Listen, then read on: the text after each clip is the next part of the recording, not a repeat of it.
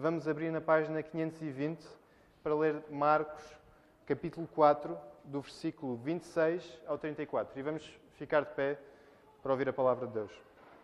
Está Jesus a falar. Disse ainda: O reino de Deus é assim, como se um homem lançasse a semente à terra.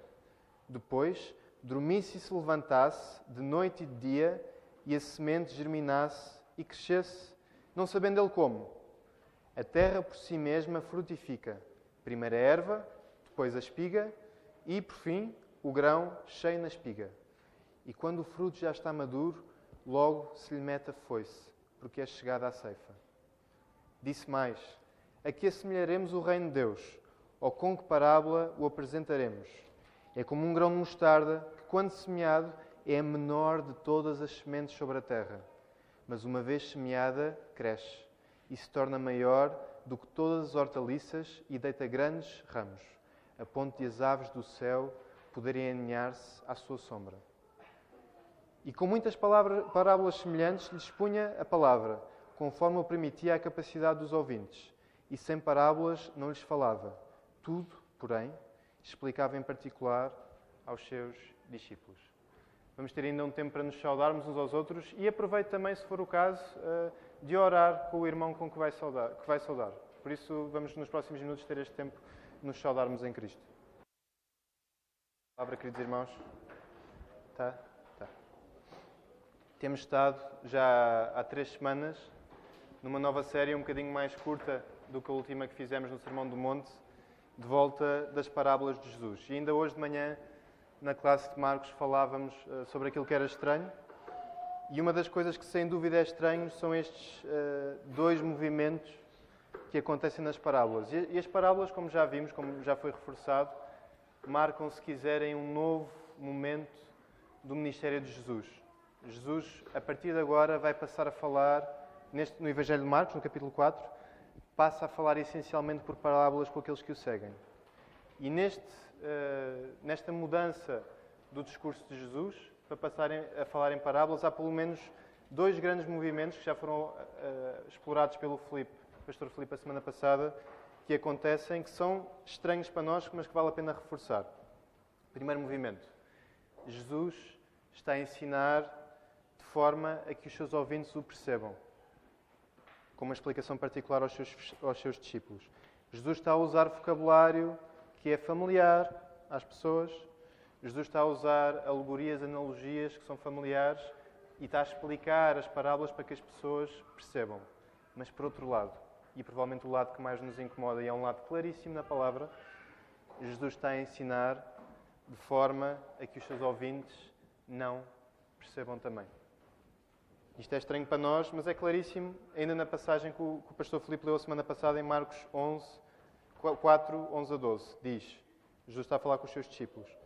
A vós outros vos é dado conhecer o, ministério, o mistério do reino de Deus, mas aos de fora tudo se ensina por meio de parábolas, para que vendo vejam e não percebam, e ouvindo ouçam e não entendam, para que não venham a converter-se e haja perdão para eles.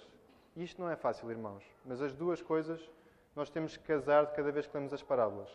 Podemos casar estes dois movimentos aparentemente contraditórios com duas afirmações claríssimas que a, parábola, que, a, que a palavra faz de uma ponta à outra, que são misteriosas para nós. E é importante fazer esta ressalva.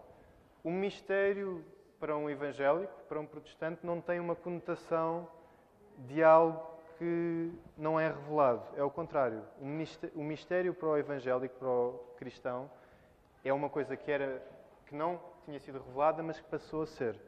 Ou seja, quando nós dizemos que alguma coisa é misteriosa, nós não estamos a dizer que ela não é clara na sua afirmação, estamos a dizer que não percebemos completamente tudo o que explica que ela seja assim. Mas que ela é clara é. E estas duas afirmações são claríssimas na, palavra, na parábola. Na palavra. Esta parábola, parábola vai ser difícil durante o, o resto do sermão. Mas os dois conceitos são a soberania de Deus e a vontade humana.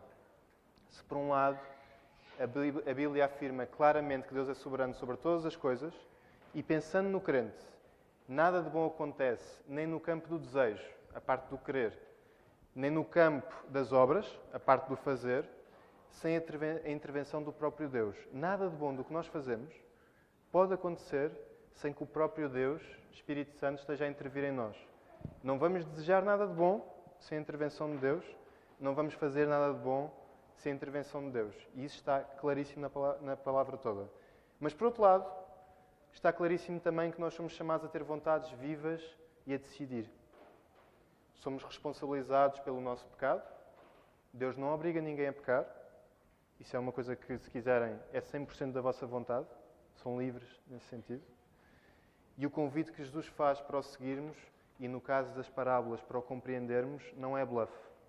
Não é retórica que Jesus está a usar. Jesus está mesmo a chamar as pessoas para compreenderem o que ele diz. É um convite real. E o exemplo clássico, já estão cansados de ouvir, é que Jesus não diz quem, tem, quem não tem ouvidos para ouvir, azar, tivesse. Jesus diz: quem tem ouvidos para ouvir, ouça. Há um convite claro para abrir, para, para ouvir.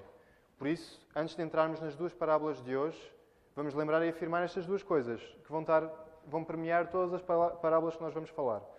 Deus é soberano, não há nada que vamos perceber sem que Ele nos revele, mas lembremos, lembre, não é mas, é lembremos que esta soberania é justa e amorosa.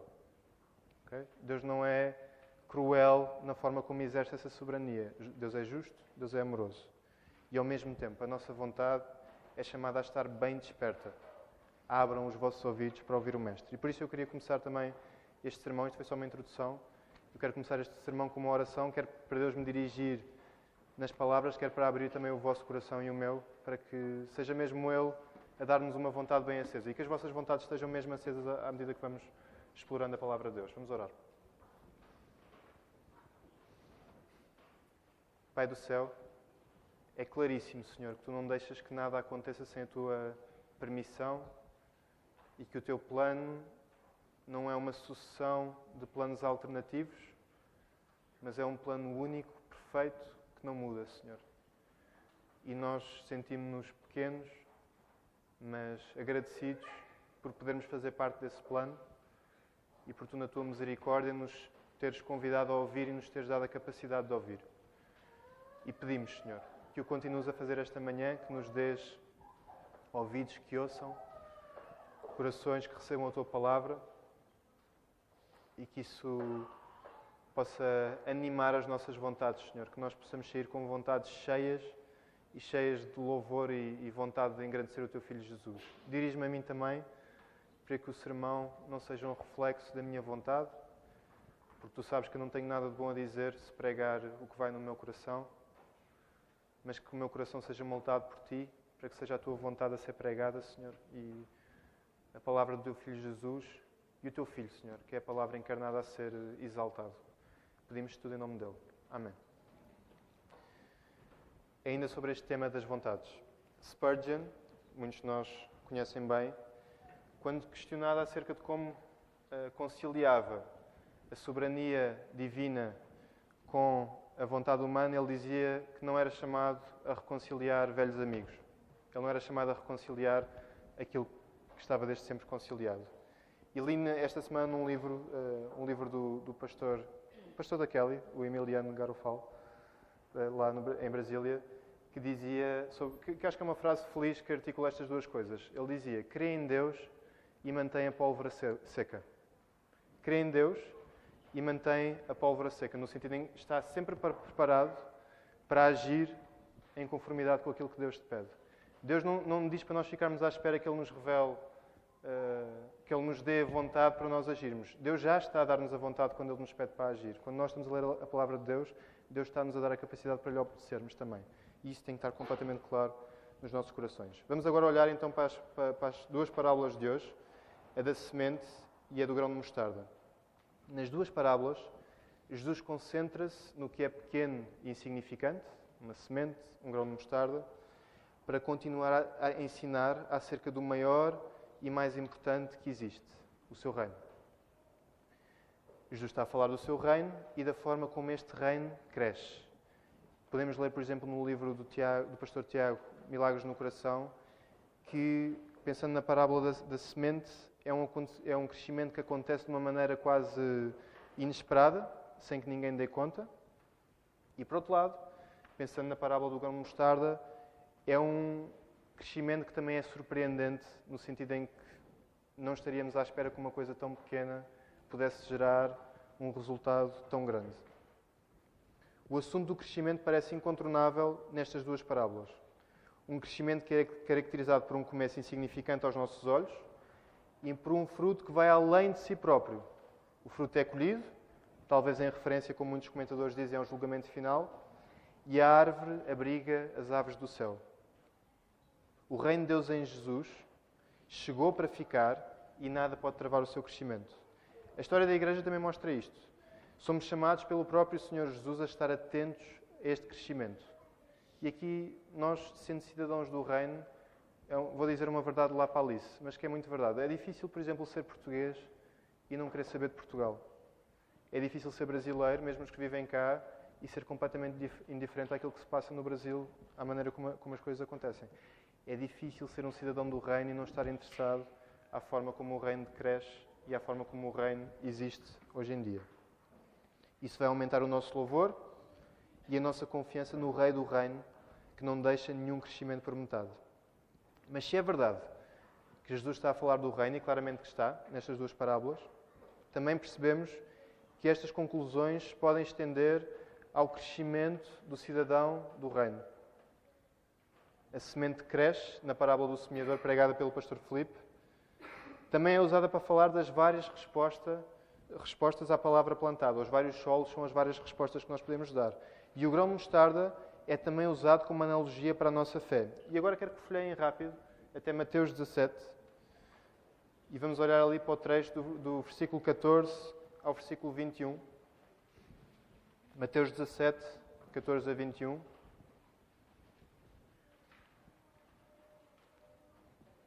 Está a confusão instalada entre os discípulos, porque eles queriam expulsar um demónio e não estavam a ter grande sucesso nessa tarefa.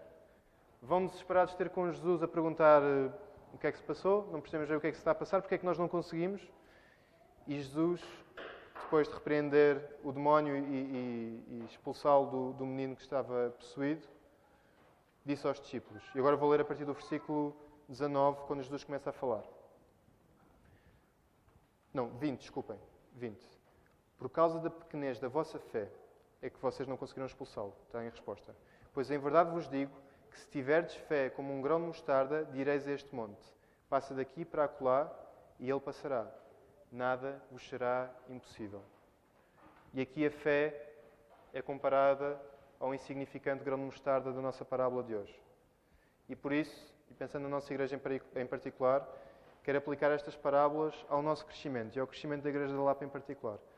E ainda ontem falava com a minha mulher, quando estava a preparar a parte final do sermão, e dizia que tinha algum receio de poder ser duro demais no sermão que, que tinha para pregar na aplicação à igreja. E eu não quero ser duro quando Deus não me chama a ser duro, mas ao mesmo tempo quero, quero também ser duro quando Deus me chama a ser duro e a linha é ténue. Por isso, mantenham-se em oração para que eu uh, não seja mais duro daquilo que Deus me pede, mas ao mesmo tempo seja firme também com aquilo que vou pregar. E são dois pontos que eu vos trago. Dois pontos começados por O. Em primeiro lugar, a questão da ordem. E ponham os vossos olhos no capítulo 28, no versículo 28 do capítulo 4 de Marcos. Diz assim: A terra por si mesma frutifica. Primeiro a erva, depois a espiga e, por fim, o grão cheio na espiga. Há uma ordem para as coisas, como há uma ordem para o processo de santificação. E nós somos peritos, especialistas em ignorar esta verdade. Vivemos frustrados em esperar espiga em tempos que na verdade só devíamos esperar erva, grão em tempos que na verdade só devíamos esperar espigas. Onde é que eu quero chegar com isto? Que se esperarmos que Deus nos santifique em modo abracadabra, vamos acabar a crescer menos, a agradecer menos e, mais grave ainda, a amar menos Deus e quem caminha connosco. Vamos acabar não só a exigir coisas irrealistas de nós próprios, como vamos exigir coisas irrealistas de quem caminha connosco, não só nos vamos esmagar a nós, como vamos esmagar os nossos irmãos também na fé. E nós somos peritos em fazer isso. Eu, eu, eu, quero deixar claro, quando eu estou a pregar este sermão para esta igreja, eu estou a pregar muito para mim. Este sermão foi difícil escrever também por isso. Porque eu sinto que isto é muito o meu pecado também. Eu sou perito em ignorar esta ordem. Aplicando aos outros, corremos o risco então de esmagar os irmãos que podemos estar a tentar encorajar se não tivermos isto em conta. Onde é que isto se vê na prática? Na forma infantil, por exemplo, como tendo bons heróis na fé, e nós devemos ter bons heróis na fé, a Bíblia chama-nos a fazê-lo, nós tentamos imitar não o processo, mas o fruto que eles já estão a dar atualmente. Por isso, olhamos para irmãos, não tem que ser o vosso pecado, por exemplo, este é o meu. Nós olhamos para irmãos que passam horas em oração e passamos de não orar, ou de orar uh, um minuto, para tentar orar horas seguidas. E ao fim de uma semana ou duas, como é óbvio, a coisa esmorece, ficamos frustrados e saímos ainda pior do que estávamos em primeiro lugar. Leitura da Bíblia, mesma coisa. Nós passamos de não ter hábitos nenhums de leitura da Bíblia para lermos sete capítulos por dia. Uh, depois há aqueles planos supra-sumo de ler a Bíblia toda em três meses. Uh, que, que, pessoas que não têm hábitos nenhums de ler a Bíblia que vão ler a Bíblia em três meses. Deus é, é bom e, e, não estou a dizer que isso é sempre errado. Estou só a dizer que muitas vezes isso não vem de um desejo de querer obedecer a Deus, mas vem de um desejo de querermos imitar a pessoa como um fim em si mesmo. Nós queremos imitar o fruto. Nós não queremos imitar o processo. Nós não queremos imitar a fidelidade da pessoa a Deus. Nós queremos imitar o fruto que ela produziu. Por isso há uma de duas reações. A primeira, que é muito a minha, é tentar imitar imediatamente o fruto e passar então de um extremo para o outro, não ter nada para ter tudo. Ficamos frustrados, questionamos o trabalho de Deus na nossa vida o trabalho do Espírito Santo em nós e, em vez de pedir, lamentamos por não conseguirmos dar já um fruto que seja convincente. É terrível, esmaga-nos com expectativas e barra completamente o nosso crescimento. Como dizia uma irmã desta igreja há umas semanas, foi uma coisa muito importante para mim ouvir. Tá, estávamos a falar, eu estava a abrir o meu coração sobre estas, eh, estas questões do meu crescimento e ela dizia: Deus não te vai pedir nada mais nem nada menos do que aquilo que Ele te chama a fazer. Se tu colocares sobre ti desafios e expectativas que Deus não pede de ti, Deus não te vai cobrar isso. E provavelmente o que vais estar a fazer vai ser estar a alocar as tuas forças, estás a transferir as tuas forças para coisas que Deus não pediu e estás a ficar esgotado para as coisas que Deus de facto te pediu. E eu sou perito em fazer isto. E, e acho que há muitos irmãos daqui que são peritos em fazer isso também. Gastam-se com desafios que Deus não lhe pediu. Gastam-se com coisas que Deus não nos pediu para fazer. E depois ficamos completamente escutados, esmagados com aquilo que Deus nos pede, porque de facto somos nós que estamos a pedir, não é Deus que está a pedir. Mas vou ser sincero, queridos irmãos, eu não acho que seja este o pecado que a nossa igreja cai na sua maioria. Eu acho que é o meu, pessoalmente.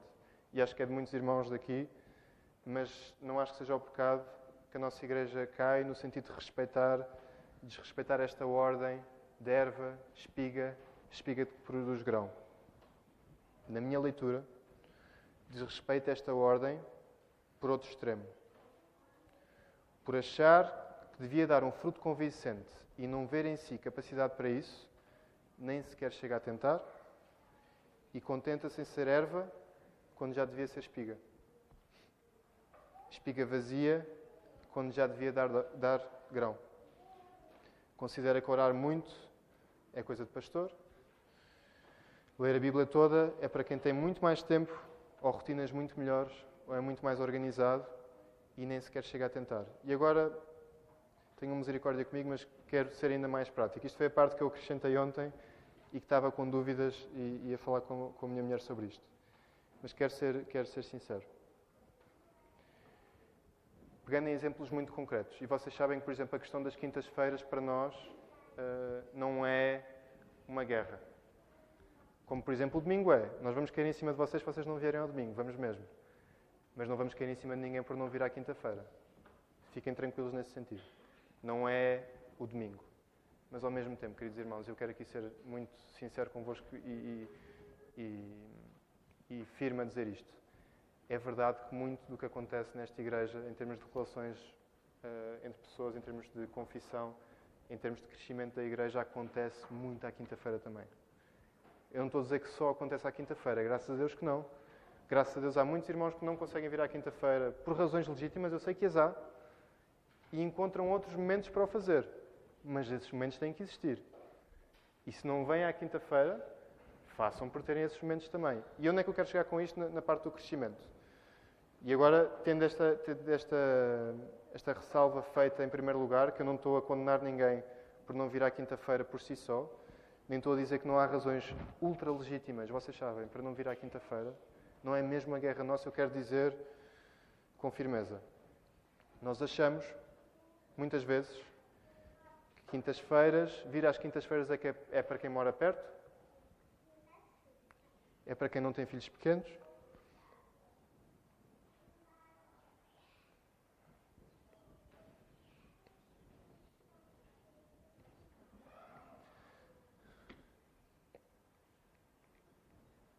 para quem tem trabalhos muito flexíveis ou para quem tem carro. E acreditem, irmãos, quando nós pensamos nas pessoas que vêm à quinta-feira, são pessoas de multinacionais, de consultoras, de, de, trabalhos que é do mais rígido que vocês possam imaginar. Não estou a dizer que o vosso não é um que não vos deixa mesmo vir, eu não, eu não quero mesmo. Eu, isto está-me a custar porque eu não quero mesmo carregar em quem não tem que ser carregado. Eu não quero mesmo ser peso para quem, para quem não não tem que ser pesado. Mas, mas quer carregar mesmo em quem, não tem, em quem tem que ser carregado. E acreditem, nós temos pessoas com filhos pequenos a vir à quinta-feira, não necessariamente trazer os filhos. Também há. Os bebés mais pequenos desta igreja vêm à quinta-feira, muitos deles. Mas há pessoas com filhos pequenos que os deixam em casa e vêm à quinta-feira. E eu acho que eles estão a ser fiéis também na maneira como estão a fazer. Há pessoas que se esfolam e se esforçam para vir à quinta-feira também. Eu estou, a bater aqui na quinta-feira, não quero que se foquem só na quinta-feira, mas pensem, há pessoas que se estão a esfolar por quererem ver crescimento espiritual nas suas vidas. E veem a quinta-feira como um sítio onde isso pode acontecer. Se a quinta-feira não é possível para vocês, vocês vão, vão se ter que esfolar para isso acontecer no outro lado também. Mas têm que se esfolar. E por isso é que eu estou a dizer, é preciso crescer. Outro exemplo, na igreja, falamos também com quem conhecemos. E mesmo quando falamos com quem conhecemos, falamos daquilo que nos é confortável muitas vezes. E quero, ser, quero torcer a faca. Qual é que foi a última vez que pediram um irmão vosso desta igreja que vos apontasse um pecado ou que vos apontasse os pecados que se a tornar evidentes da vossa vida? Qual é que foi a última vez que foram fazer isso proativamente com alguém? Dizer, olha, tenho visto que não estás a ser fiel nesta área. Tenho visto que não está, esta área não está conforme com a palavra. Nós não fazemos isso. E aqui estou a falar, com, eu, eu, eu pus-me no primeiro grupo, mas eu também não faço isto. Nós estamos muito confortáveis em ser erva quando já devíamos ser espiga e estamos muito confortáveis em ser espiga quando já devíamos ser grão. E temos que crescer. Isto tem sido uma, um refrão dos pastores desta igreja. E agora posso falar porque não tem sido meu, agora estou a fazer o meu também. Mas é a altura de crescer. Nós temos que crescer. Nós não podemos viver para sempre a ser erva. E Deus, se eu, se eu estava a dizer que por um lado nós caímos em colocar sobre nós expectativas que Deus não tem para nós, nós também caímos muito por colocar expectativas completamente abebezadas daquilo que Deus está a pedir para nós também. E temos que crescer. Temos que crescer.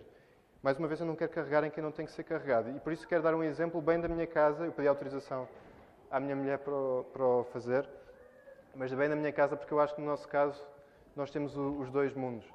Eu caio mais num, a Mariana cai mais noutro. E no início da nossa caminhada juntos, até antes de nós casarmos, quando nós começámos a preparar o casamento, houve um caso que mostrou como este, este desrespeito desta ordem pode ter consequências graves para o crescimento dos dois. E, e, tinha a ver, eu pedi mesmo autorização à minha mulher, porque eu vou dar um exemplo que pode parecer que eu estou a pô-la on the spot, mas ela é muito mais fiel do que eu em tantas coisas. Por isso, eu acho que só vou usar este exemplo porque ilustra um, bom princípio disto. Quando nós começamos a namorar, eu não queria usar a palavra namorar, agora já usei. Quando começamos a preparar o casamento, a nossa, os nossos hábitos de leitura da palavra eram bem diferentes um do outro. Eu já estava num, num ponto em que já tinha tomado para mim aquela rotina de ler a Bíblia durante um ano, lia quatro capítulos por dia, para, para ler nos tais um ano, dez meses, e a minha mulher, não. A, minha, a Mariana, na altura, não era minha mulher, não tinha hábitos quase nenhum de leitura da Bíblia, lia muito espontaneamente e muito pouco disciplinadamente. E eu, cheio de boa vontade, lembras do primeiro extremo, de exigir às pessoas e esmagá-las com coisas que não são delas, disse: Tenho aqui o plano perfeito para ti. A partir de agora, vais ler os mesmos quatro capítulos que eu todos os dias e vamos começar amanhã. E, e, e disse-lhe, até tu partilhaste isso na, na, reunião das mulheres, na conferência das mulheres, eu disse-lhe mesmo: Isto não é uma hipótese, eu não estou a negociar. Isto vai começar a acontecer. Por isso, amanhã, esco podes escolher o livro, se quiseres, mas, mas vamos começar a ler isto tudo. E o que isto criou, principalmente nos primeiros meses, foi, por um lado, uma grande frustração da parte da Mariana, porque ela, como não tinha estes hábitos, estava a passar do zero se quiserem, para o, para o 100. Da minha parte, uma grande frustração, porque estava-me a sentir sem capacidade de encorajar. Estava a sentir que estava a falhar redondamente na tarefa de encorajar e não estava a ser produzido nada. Só estava a produzir, se quiserem, mais frustração dela, porque estava a sentir que não estava a conseguir ler a palavra e do meu lado também a questionar: espera, mas será que eu devia eu próprio estar a ler estes quatro capítulos? Porque tipicamente é isto que acontece. As duas partes vão encontrar um território comum que nem sempre é, é o melhor. E o que resolveu no nosso caso foi perceber esta ordem, perceber. Não, não tô, na altura não estávamos a pensar nesta parábola, mas, mas perceber que há erva, há espiga, há grão.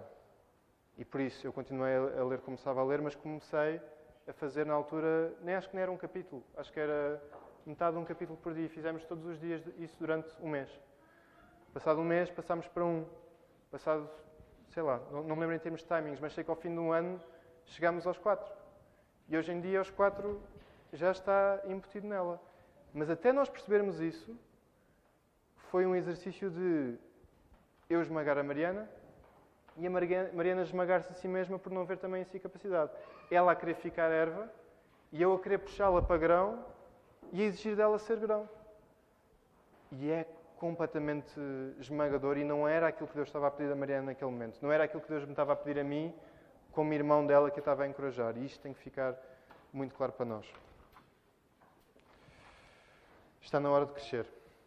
Temos que querer crescer ao ritmo de Jesus, porque Jesus é o princípio, o meio e o fim desse crescimento. Quando crescemos com Jesus, isto é maravilha. Quando nós crescemos com Jesus, nós sabemos que já somos aquilo que Jesus nos chama a ser. Nós já somos, num certo modo, o resultado final que Jesus nos está a mandar ser. Porque na hora de Deus nos julgar, na hora que for para definir pela graça, pela justiça de quem é que tu serás julgado, não será a tua justiça que vai estar no lugar dos réus, mas será a justiça de Jesus. E por isso nós podemos deixar de fingir ser santos e procurar santidade real. Porque a santidade com que Deus olha para nós já é a santidade de Cristo. Nós estamos justificados. É o tal conceito de justificação e santificação. Nós somos declarados justos. E porque somos declarados justos, nós podemos perseguir a santidade realisticamente. Nós não temos que fingir que somos Jesus. Nós não temos que fingir que somos o pastor Tiago, o pastor Marco, o pastor Felipe. Em nada. Nós podemos assumir onde estamos e tendo o pastor Felipe, o pastor Marco o, o, o, pastor Tiago e Jesus, que deve ser o nosso maior exemplo, como alvo, nós podemos dar o passo que está de facto à nossa frente naquele momento. Em vez de tentar dar uh, eh, 20 passos de uma vez. Não vamos conseguir. Não vamos crescer. E vamos ficar bebés o resto da vida, que é o que acontece. É o que acontece também, eu acho que acontece, eu, eu apesar de me sentir inclinado para outro pecado, eu também caio muito neste também. Mas vamos avançar para a segunda parábola, a do grão de mostarda. A primeira questão era a questão da ordem, de nós desrespeitarmos a ordem pelas, pela qual as coisas acontecem, erva, espiga, grão. E a segunda questão é a questão da origem, os tais inícios insignificantes, o tal grão insignificante. O grão de mostarda, de acordo com alguns comentaristas, era um exemplo habitualmente usado nos tempos de Jesus, na Palestina, para uma coisa insignificante. O grão de mostarda eu fui pesquisar, não é o grão mais pequeno que existe. Mas para o público que Jesus estava a falar, era de facto a coisa mais insignificante que existia, mais pequena que existia, era o grão de mostarda. Por isso não deixa de ser caricato Jesus comparar o reino mais importante do cosmos a um, a um grão de mostarda, a coisa mais insignificante para aqueles seus ouvintes. Comparar Como vimos no Evangelho de Mateus, a nossa fé, quando Jesus fala da nossa fé como grão de mostarda, que nos une a Ele, é, coisa, é o que nos une a Jesus, é o meio pelo qual nós somos salvos, ao mesmo grão insignificante. Mas Jesus está a bater num ponto que vai bater várias vezes ao longo do seu ministério. O reino dos céus é dos humildes e, por isso, o seu começo e o começo dos seus cidadãos será humilde também. E quero sobrevoar convosco. Agora vai ser um exercício um bocadinho à escola dominical. Vamos sobrevoar três passagens. Se não tiverem hábito de folhear a Bíblia e de chegar rápido às passagens, não se preocupem em fazê-lo. Não se preocupem em ser grão. Sejam erva, sejam espiga. E ouçam só que eu vou ler as passagens. Mas vou ler, em primeiro lugar, em Mateus 18, de 1 a 5.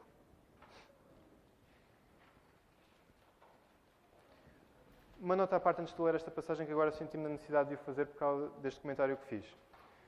Nós podemos ser grão em áreas da nossa vida e ser erva noutros.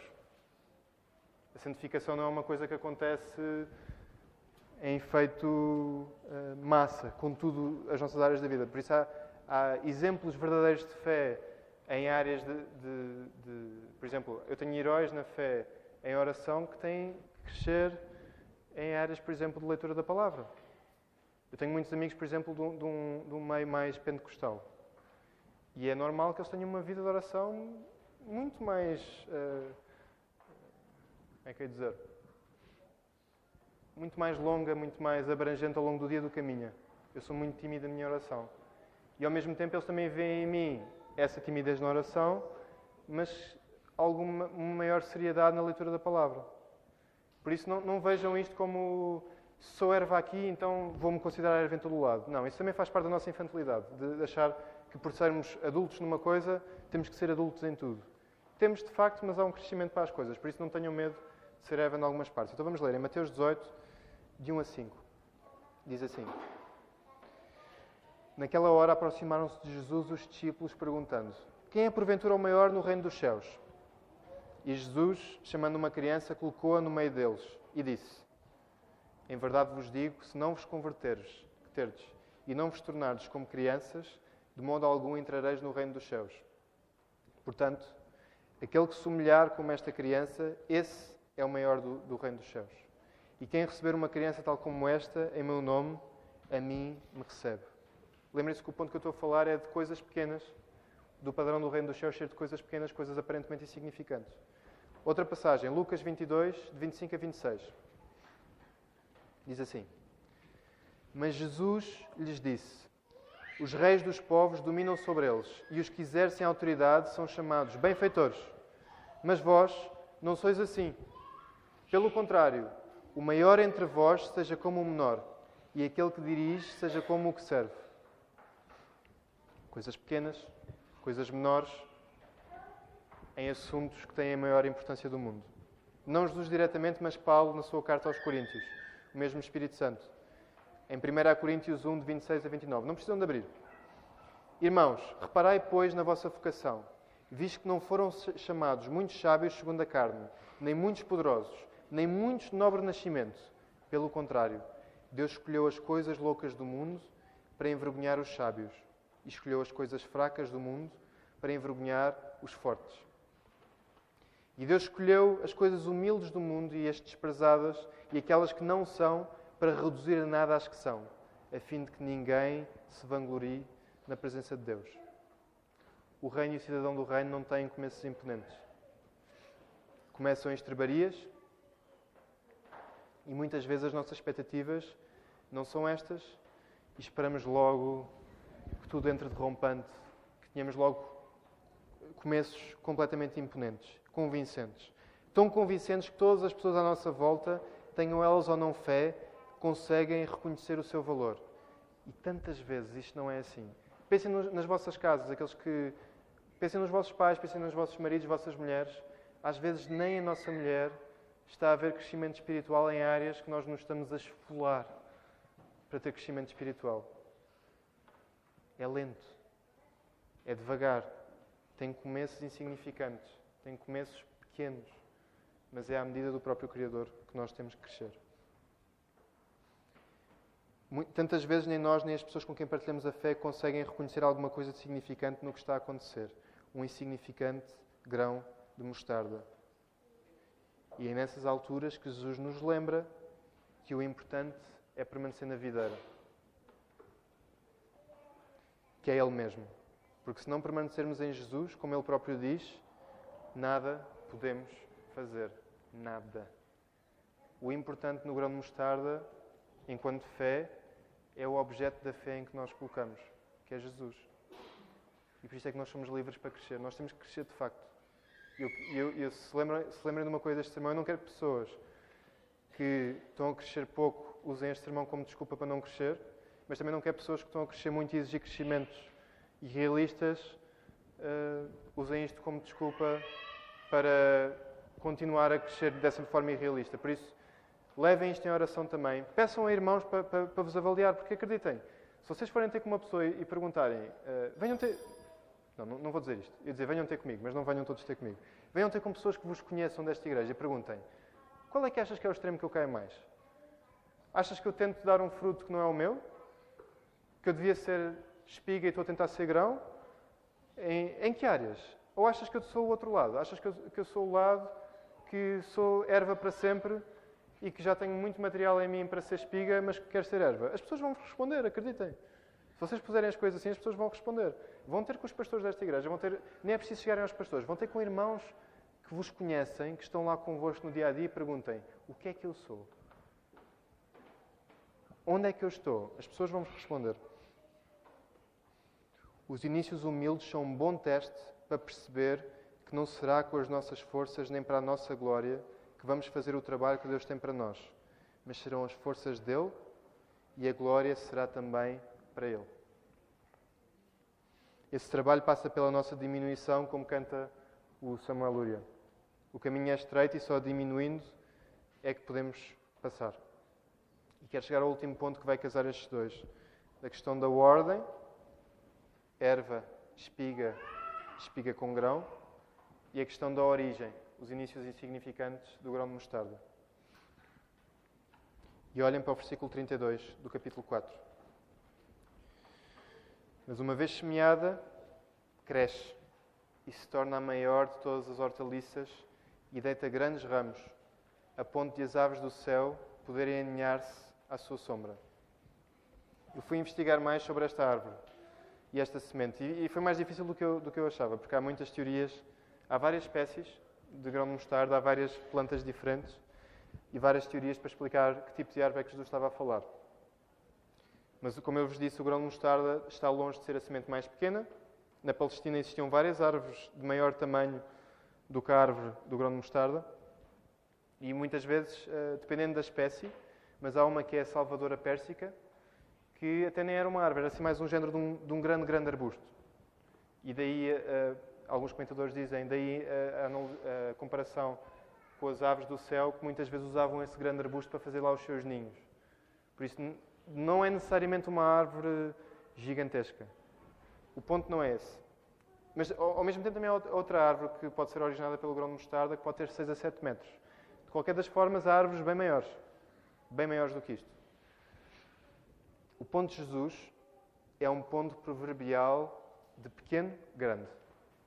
Jesus está a comparar o que é pequeno com o que é grande. Usando aquela que era conhecida como a semente mais pequena para um habitante daquela região, que gerava uma árvore de tamanho desproporcionalmente maior. E não é razoável pedir a um grão de mostarda para ser casa de repouso para as aves do céu. Lembrando a ordem das coisas da parábola da semente, erva, espiga, espiga com grão. Muita da nossa falta de contentamento está na falta de leitura da fase de crescimento em que estamos. Lembrem-se do referi. Creio que o nosso problema, na nossa maioria, não é tanto tentar albergar as aves do céu quando somos ainda grão de mostarda, mas é mais nem sequer desejar um dia albergar as aves do céu e estarmos contentes a ser grão de mostarda por não reconhecermos em nós as forças e a capacidade para deixar de ser grão quando já devíamos ser árvore. Muitos de nós não estão a crescer porque estão paralisados nesta ordem destruída. Tentamos, em rasgos de entusiasmo, ser árvore e quando não conseguimos, voltamos a ser grão. E nós, vocês sabem, eu acho que isto é uma das coisas fantásticas desta igreja, que me entusiasma muito enquanto membro desta igreja, mas ao mesmo tempo acho que é uma das nossas áreas de maior dificuldade. Nós somos uma igreja que se entusiasma muito facilmente. Nós entusiasmamos-nos muito. E é fácil que venha uma coisa nova, por exemplo, quando foi. Deixa-me usar este exemplo, mais uma vez, não, não, eu não quero ser legalista convosco, mas começámos o Sermão do Monte e começámos a, a decorar as bem-aventuranças. E ao início, não, não, não, quero falar pela maioria, mas havia muita gente. Vou decorar o Sermão do Monte inteiro. E, e ia e decorava, e naquelas primeiras semanas decoravam tudo, não sei o quê. E depois, quando chegámos à, à quinta bem-aventurança, começou a esmorecer. E no fim ficámos só pelas bem-aventuranças. Não, não, estou a dizer que, que, tínhamos de decorar tudo, mas, mas há, há, uns rajos de entusiasmo. O catecismo é a mesma coisa. Grande entusiasmo para decorar o catecismo, às vezes. Não estou a dizer que são todos. E depois vamos esmorecendo. Temos rasgos de entusiasmo que depois esmorecem. E esquecemos que existe um processo de santificação pelo meio. E pomos a nossa fé toda nesse entusiasmo, nesse sentimento que estamos a sentir. Nós, lá está, pomos os olhos no fruto e esquecemos que existe um caminho para chegar a esse fruto. De grão de mostarda à árvore, há espiga pelo meio. E nós saltamos de um para o outro constantemente. Devemos, com os olhos postos em Jesus, pedir a Deus que nos continue a fazer crescer para que isso possa acontecer um dia. Primeiro erva, depois espiga, depois a espiga que produz grão. Primeiro grão, depois árvore. Temos de ter calibradas, calibradas as nossas ordens e insignificantes as nossas origens. Isto é o título do sermão. Ter calibradas as nossas ordens e insignificantes as origens. Como sempre, encontramos resposta no mesmo sítio, ou melhor, na mesma pessoa. E vou citar o pastor John Piper, que fala sobre esta questão do grão de mostarda e como isto aponta para a pessoa que vocês. Como isto aponta. Fui eu que abri a porta, não, não é culpa de ninguém que, como, como isto aponta para o próprio Jesus. John Piper diz assim: O mistério do reino é que este reino vem em Jesus como um grão de mostarda e não na forma de uma milícia. Um dia tornar-se-ia num, numa grande e imponente árvore. É verdade. Mas o grande mistério é que este reino veio ao mundo sem a transformação cataclísmica que se esperava. Jesus é o grão de mostarda. Jesus vem na forma do grão de mostarda. O nosso Salvador teve um início insignificante na sua encarnação e plantou a semente de um reino que durará para sempre.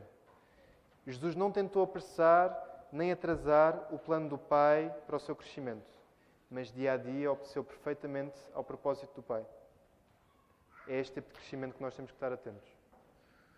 Em nós e nos outros. É este o tipo de crescimento que queremos imitar. E este crescimento que é comparado e é comprado e sustentado pelo Mestre. Jesus comprou para vocês a possibilidade de poderem encarar este crescimento sem ser uma coisa esmagadora. Porque a capacidade para o honrar vai ser sustentada por Ele mesmo. É Jesus que está a comparar o vosso direito de serem santificados. E isso, nós temos a certeza que é um processo que vai chegar ao fim. Deixem-me usar uma analogia do casamento. Não está, não está no sermão, mas eu acho que pode servir de bom exemplo.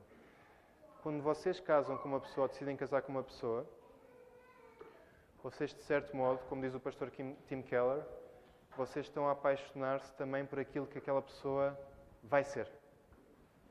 Não só por aquilo que aquela pessoa é. Um dia, quando estivermos uh, na glória com Deus, nós vamos poder olhar para aquela pessoa e dizer: Eu sabia que um dia tu ias ser assim. Eu sabia que um dia Jesus te ia fazer assim. E é a mesma coisa no nosso crescimento. Nós, nós esperamos nós um crescimento que Jesus já alcançou para nós. Nós já sabemos o resultado final. Nós já sabemos que Jesus nos vai fazer completamente perfeitos. E por isso não temos que fingir isso. Não temos que fingir que já somos perfeitos. É, é tonto. Nós passamos a vida a tentar fingir santidade. E podíamos mesmo perseguir santidade. É uma coisa ridícula. Somos patéticos quando fazemos isso. Quando estamos unidos a Jesus pela fé, ainda que sejamos grão de mostarda, já somos árvore. Já és o que vais ser. Não tens de fingir uma santidade que não tens.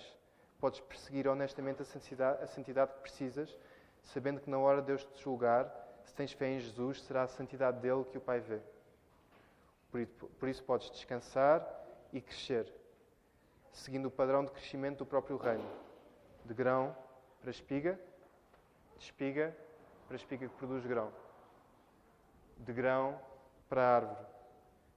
Não és mais tu quem vive, mas o Rei do Reino que vive em ti. Que o Senhor nos ajude.